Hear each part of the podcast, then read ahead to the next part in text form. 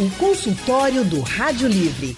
Faça a sua consulta pelo telefone 3421 3148. Na internet www.radiojornal.com.br. A Covid-19 tem impactos na vida de todo mundo, né? Isso vai das nossas relações pessoais, na economia e principalmente na saúde. Isso vale, gente, para todas as pessoas de todas as idades, até porque o novo coronavírus ele não escolhe as vítimas. Agora, quando uma pessoa tem uma doença rara, será que esse perigo, principalmente na condição da saúde dessa pessoa, aumenta ainda mais? A estimativa é que existam de 6 a 8 mil tipos diferentes de doenças raras no mundo inteiro. No Brasil, segundo o Ministério da Saúde, cerca de 13 milhões de pessoas têm alguma doença rara. Muitas delas ficaram sem tratamento justamente por causa da crise provocada pelo novo coronavírus. Por isso, os impactos da Covid-19, que é a doença provocada pelo novo coronavírus, em pacientes com doenças raras, é o tema do consultório do Rádio Livre de hoje. E quem está com a gente é o médico infectologista, chefe do setor de, do Serviço de Infectologia do Hospital Universitário Oswaldo Cruz e mestre em medicina tropical, o doutor Demétrios Montenegro. Doutor Demétrios, muito boa tarde. Acho que o doutor, a gente está com uma ligação pela internet. Doutor Demétrios deu uma paradinha do trabalho dele para falar com a gente, Isso. mas o trabalho não acaba nunca para os médicos nesse período, né, doutor Demétrios? Está nos ouvindo, doutor Demétrios? Boa tarde. Boa tarde, Leandro. Boa tarde, Ana. Seja bem-vindo ao consultório do Rádio Livre. Muito obrigado. Bom, a gente também está recebendo hoje aqui no nosso consultório o médico especialista em clínica médica, Dr. Marcos Vilander. Boa tarde também, Dr. Marcos. Boa tarde, Leandro. Um prazer estar aqui com vocês hoje. E você que está nos ouvindo de qualquer lugar do mundo pode participar com a gente, mandando mensagens pelo painel interativo que fica no site da Rádio Jornal. Você entra lá, site da Rádio Jornal, radiojornal.com.br. Você também pode acessar pelo aplicativo da Rádio Jornal e você vai ver lá o painel interativo. Aí você pode digitar sua dúvida e mandar que a gente repassa aqui para os doutores. Também tem o nosso WhatsApp, que você pode mandar mensagem de texto ou de áudio. O número é o 99147 8520. Ou, se você preferir, você pode ligar para cá e falar diretamente com os doutores Demétrios e doutor Marcos Leandro. Doutor Demétrios, a gente começa perguntando como é que é a vida dessas pessoas, dessas famílias que têm casos de doenças raras, foi afetada pela Covid-19. Essas pessoas estão dentro do grupo de risco? Bom, na verdade, é... todo mundo foi afetado né, com relação a, a essa situação do Covid pelo menos todo mundo que acredita que o vírus exista e que o vírus causa problema sério e que o vírus mata.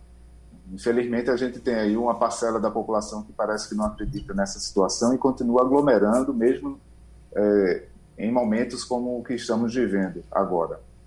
Mas é, a gente precisa saber que existem algumas doenças raras que têm um, um, uma relação direta com a situação imunológica, que têm uma relação direta com uma facilidade para contaminação e tem outras que, apesar de serem raras, não vai ter um impacto muito grande em relação a essa situação. Então, assim, só para a gente ter uma ideia, até para as pessoas não ficarem também tão apreensivas e mais preocupadas do que já estão, é que se, se, se a gente coloca no perfil é, é, epidemiológico do, desse vírus ao longo do, de um ano, né, que, é, que vem acontecendo, o grande problema mesmo de gravidade, de evolução para uma situação de, de uma gravidade maior, está relacionado à questão metabólica, né? Questão da hipertensão, desculpa, da diabetes, da obesidade, a hipertensão entrando também como uma situação de uma gravidade maior. É, mas aí o, a orientação é que, independente até de, de uma pessoa ter uma doença crônica, ter uma doença crônica rara ou ter uma doença crônica é, mais habitual, mais comum, como essas que eu, que eu citei, é, a, o, o, vírus não perdoa, pode não perdoar ninguém. Assim, isso não, o fato da pessoa ser uma pessoa saudável é, pode evoluir sim com a situação de gravidade uma, até pessoas jovens. Hoje, né, nessa segunda onda, nessa situação que estamos vivendo no momento, várias pessoas abaixo de 50 anos internadas em UTI em situação de muita gravidade. Isso é uma coisa que vem nos chamando muita atenção e, e, e assunto até de discussão e de debate entre os colegas. É verdade, doutor Demetrios. O senhor citou que algumas doenças consideradas raras, elas podem trazer uma preocupação maior. Que doenças seriam essas? Olha, é, é, você vai ter aí a, principalmente aquelas doenças que vai diminuir mais a imunidade, as doenças que já causam um processo inflamatório maior, porque qual é a base do, do Covid? É, são, é justamente uma reação inflamatória que ele pode causar. Então, aquelas pessoas que já têm doenças, é, uma situação de inflamação sistêmica associada à inflamação que o Covid pode dar, isso pode levar a um comprometimento maior dessa, é, desse processo inflamatório e um desenvolvimento de uma evolução para um quadro mais grave. Agora, é, tudo em relação ao Covid, o que a gente aprendeu ao longo desse ano em relação ao Covid, é justamente que não existe regra não existe receita, não existe. É, é, o, o que existe é o acaso mesmo. Então a gente vê, por exemplo, pessoas com mais de 90 anos se internando apenas por conta da idade, até para, para ter uma vigilância maior, mas com evolução totalmente benigna, não ter praticamente sem sintomas. E ver pessoas com 30, 20 anos é, evoluindo com a situação de uma gravidade muito maior. Existem algumas situações de doenças raras que são é, de difícil diagnóstico.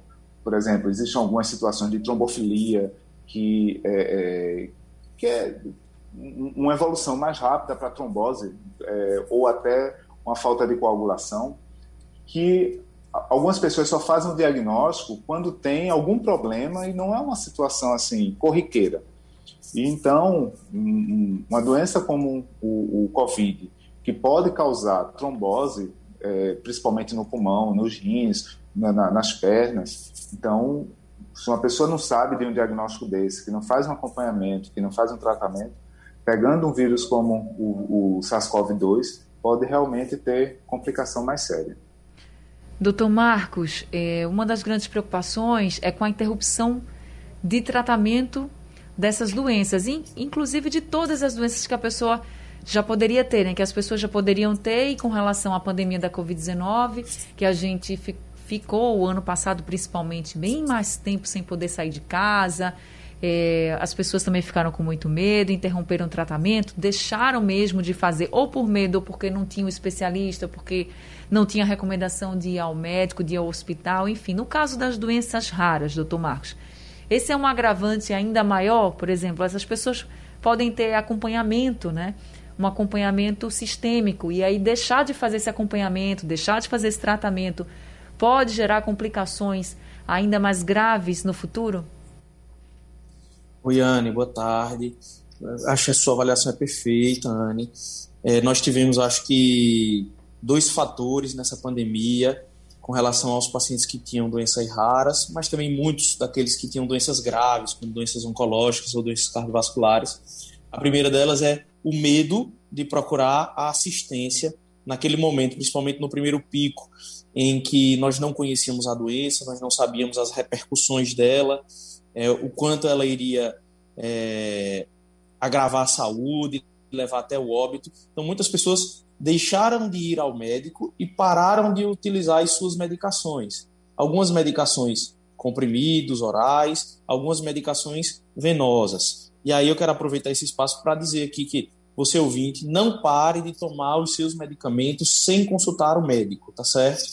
Antes de fazer qualquer modificação no seu esquema terapêutico, no seu plano terapêutico, que já foi pactuado previamente com o seu médico, você deve discuti-lo novamente. Houve a recomendação de várias sociedades de alguns medicamentos de pacientes com doenças como lúpus, como artrite, doenças de ativação do sistema imunológico, em que o tratamento é baixar a imunidade. E aí algumas sociedades de especialidade orientaram que em determinados casos, se fosse possível reduzir a dose ou suspender a medicação, isso poderia ser feito combinando da pós-avaliação do médico é, ao paciente.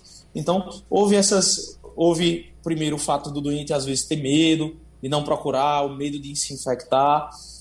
Teve também a questão da, de se de modificar o seu esquema com medo que, dos efeitos que a droga poderia trazer para o seu organismo.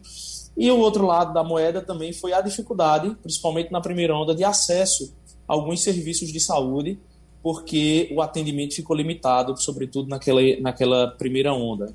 Então, o doente queria acessar o médico, mas muitas vezes ele não, queria, não podia, porque não tinha acesso à telemedicina, à teleassistência. E a gente vem tentando compensar é, essas falhas da primeira onda, que não foram intencionais, né? São, foi um aprendizado que nós vivemos. Agora, tentando esclarecer a população, seja nas redes sociais, seja aqui na rádio, que o, o melhor método é, é seguir aquilo que seu médico recomenda. E, se, e que hoje as portas dos serviços de saúde eles continuam a marcar os doentes ambulatoriais, sobretudo aqueles que fazem triagem sobre o que é urgência ou não, e não deixaram de atender esses pacientes. Tá certo, doutor Marcos. Leandro.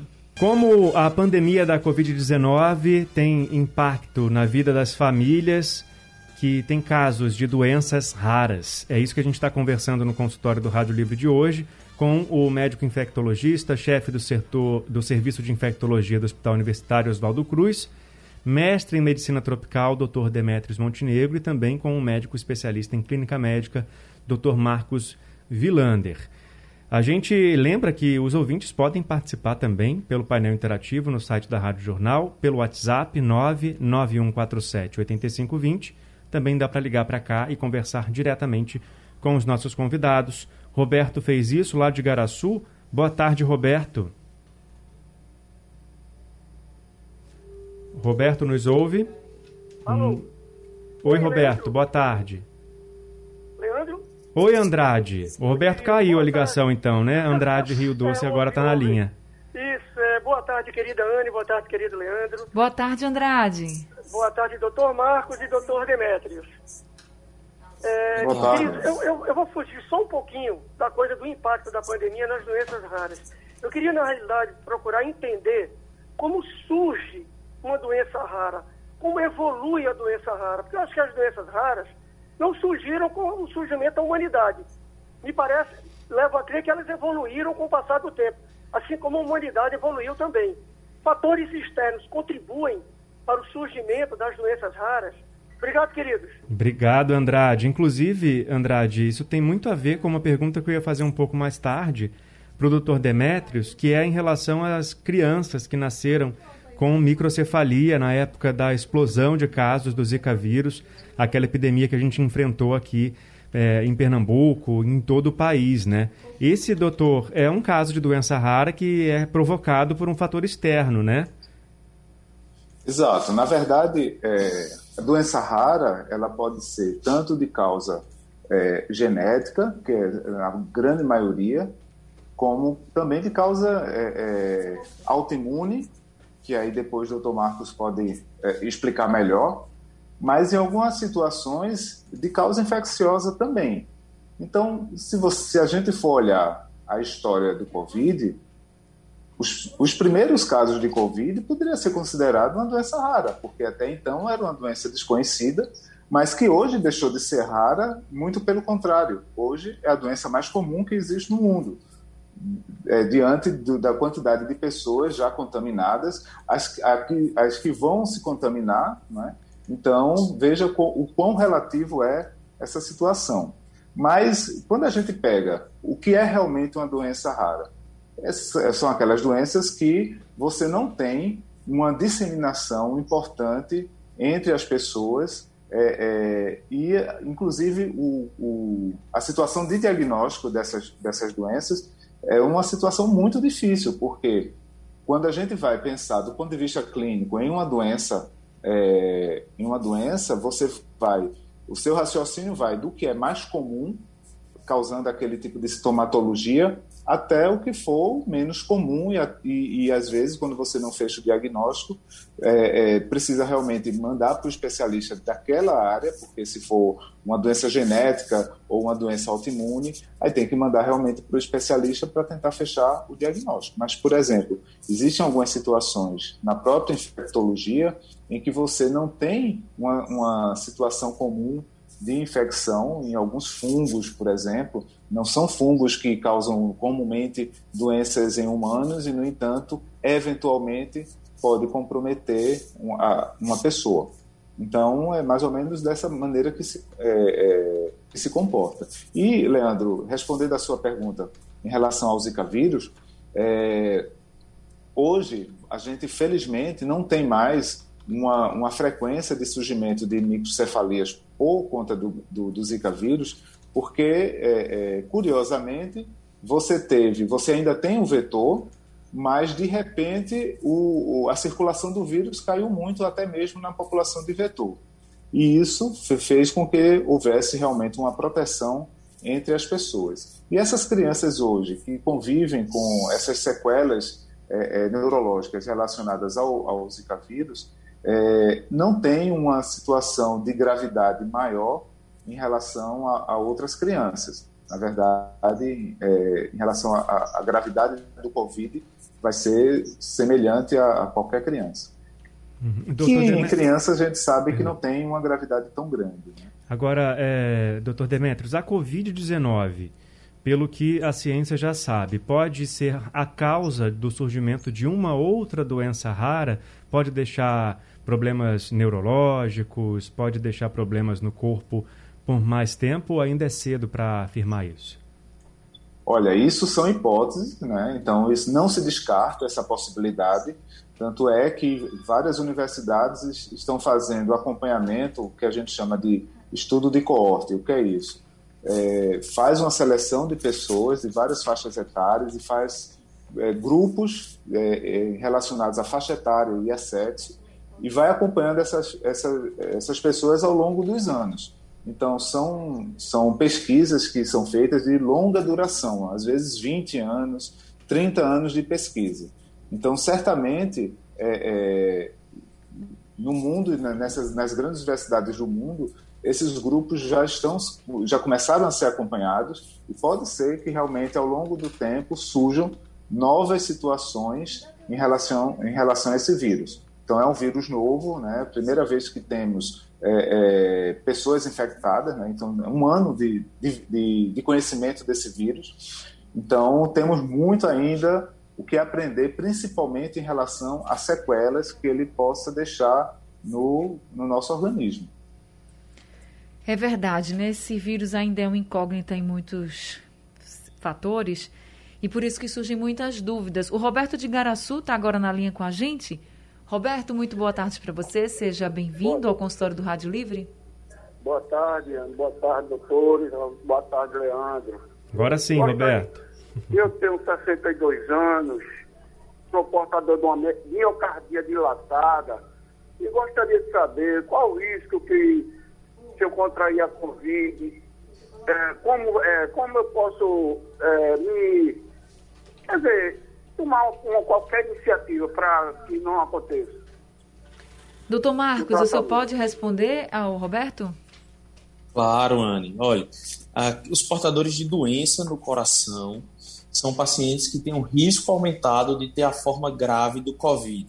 A forma grave do COVID é aquela forma que você precisa de oxigênio, às vezes em alto fluxo e com necessidade de terapia intensiva.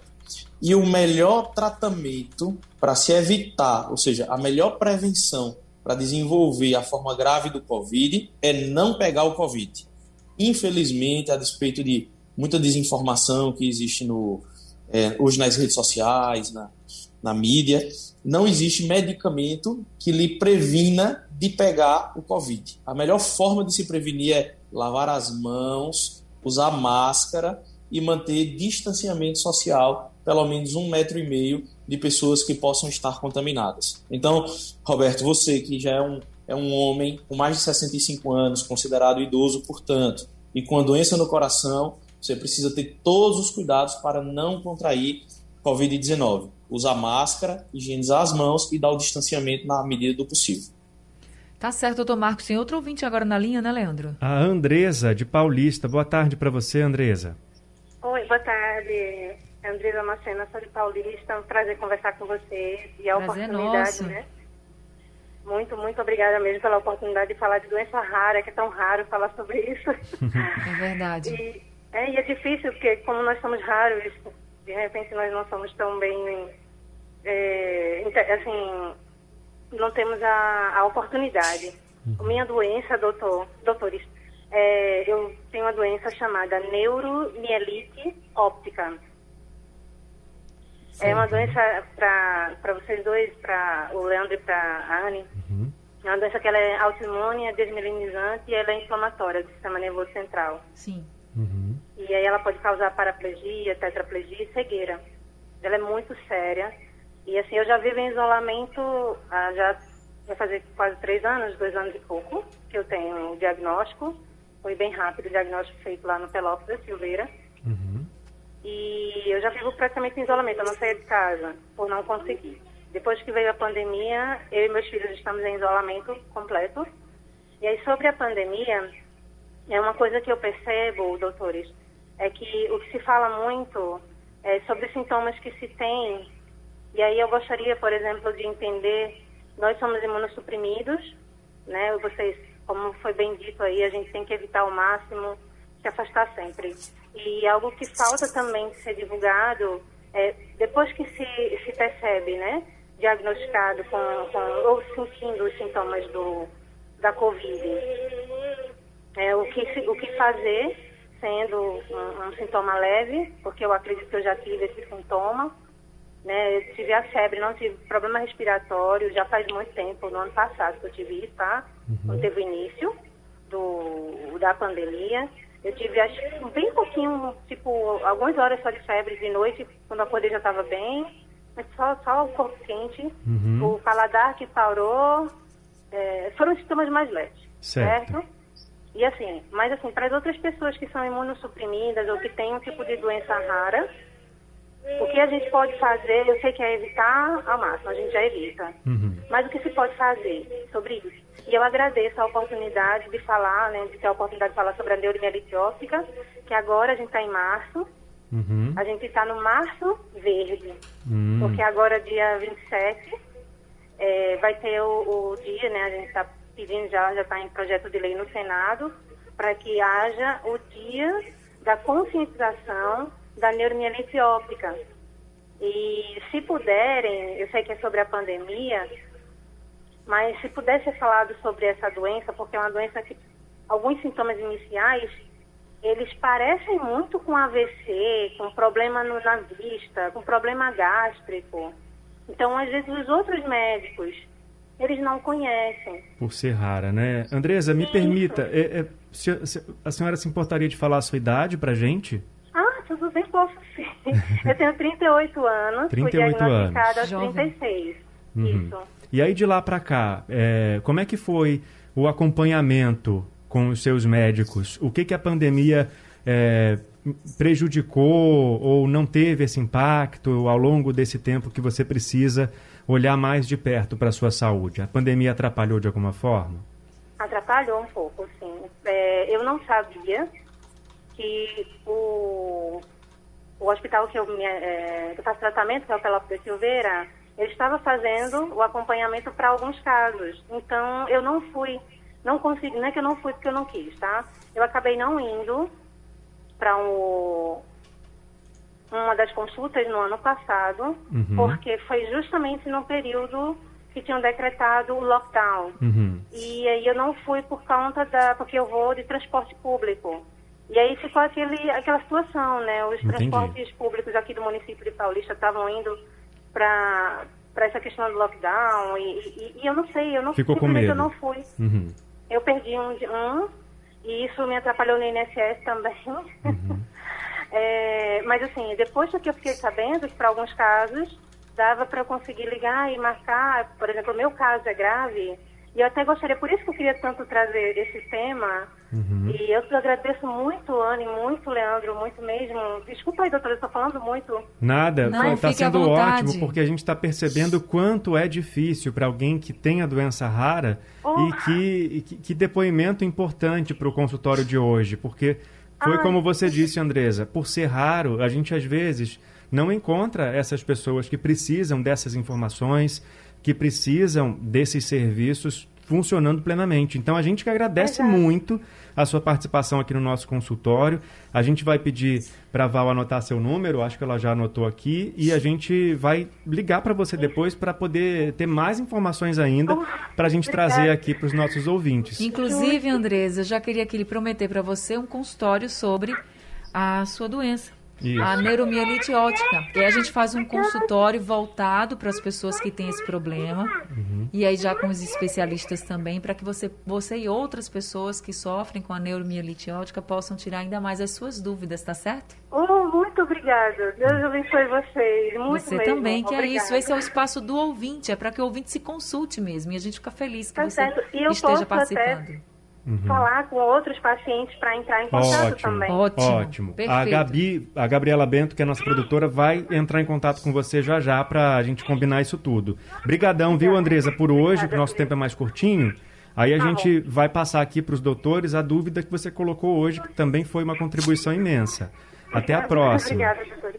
Obrigada. O doutor Demetrios, ela falou dessa questão da imunidade prejudicada, né? Essas pessoas que têm doenças raras, no caso dela, a neurolielite óptica, e, e, tem que ter mais cuidado ainda. E aí vem o tratamento prejudicado, por causa do medo de se expor ao vírus, por mais que tomem os cuidados. Como é que faz para lidar com essas situações?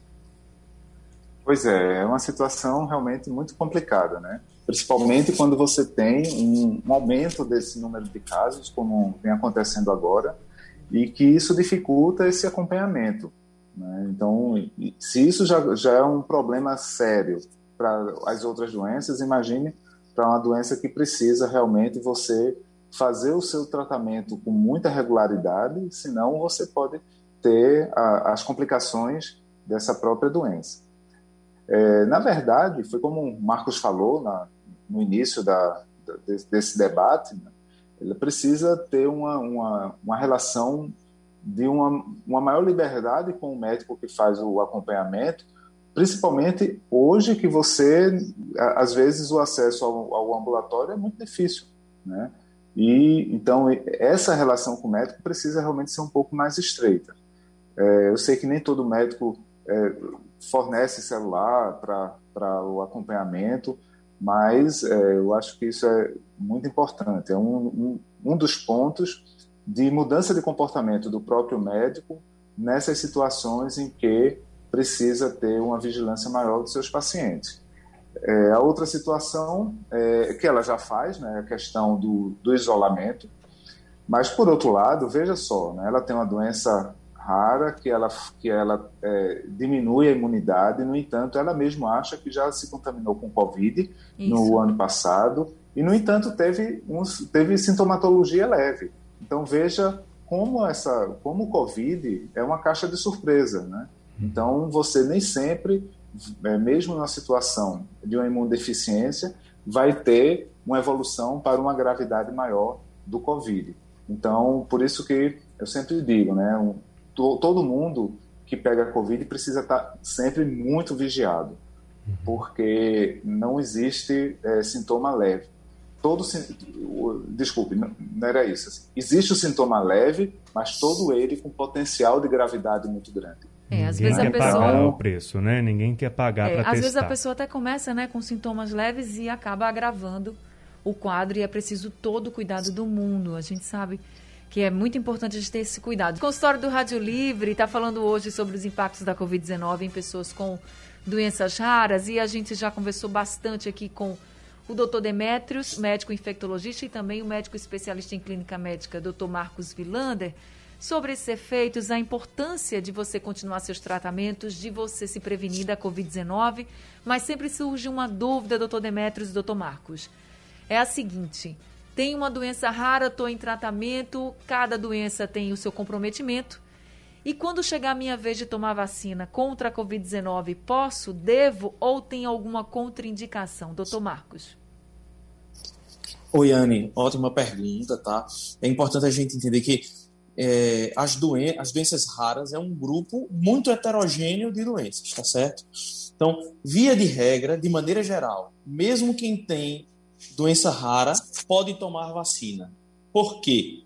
Porque as vacinas que existem hoje para o Covid são de vírus inativado, ou seja, não tem um risco de ele causar doença, ou eles são construídos a partir de pequenas moléculas de material genético, DNA ou RNA.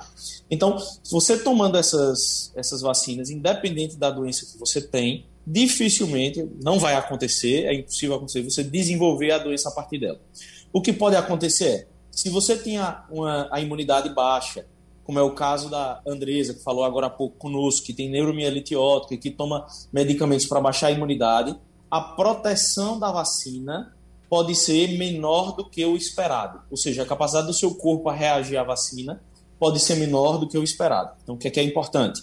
Tomar a vacina quando chegar a sua vez, quando chegar a sua idade, conforme a recomendação do médico que lhe acompanha, e tomar as doses de reforço conforme o calendário de cada vacina, tá certo? Sim. Se com 30 dias, com 30 dias, com 3 meses, com 3 meses, para que ele possa gerar a imunidade necessária para ele produzir, é, para ele se defender do vírus em caso de uma nova infecção.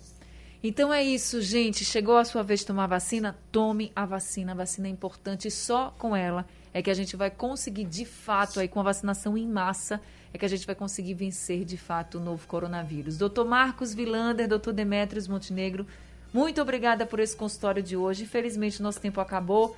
Sempre a gente quer um pouquinho mais, né? Mais as orientações que vocês nos passaram hoje foram muito válidas. Eu agradeço bastante por vocês terem pego um pouquinho do tempo de vocês, que eu sei que está muito corrido, por causa, inclusive, da Covid-19. Doutor Demetrios mesmo está correndo muito aí. E a gente agradece o trabalho e agradece a atenção aqui no Rádio Livre. Obrigado, Anne. Queria dizer também que é um prazer estar com o doutor Demetrios, que tem feito um excelente trabalho aí na assessoria ao Estado e no Oswaldo Cruz e no Hospital Português. Muito obrigado. Obrigado, Anne. Obrigado, Leandro. Marcos, obrigado aí pelas palavras, né? Você, companheiro de luta, tanto no, aqui no português quanto no Oswaldo Cruz vamos lá, a luta, a luta é grande, mas a gente tem que vencer esse bicho. Isso aí. É verdade. Tamo juntos. Obrigado, doutores, mais uma vez, viu? Produção do Rádio Livre é de Gabriela Bento, a direção de jornalismo é de Mônica Carvalho, os trabalhos técnicos foram hoje de José Roberto Camutanga e Henrique Dias, assistente de estúdio Val Melo. Sugestão ou comentário sobre o programa que você acaba de ouvir, envie para o e-mail ouvinte@radiojornal.com.br ou para o endereço Rua do Lima 250, Santo Amaro, Recife, Pernambuco.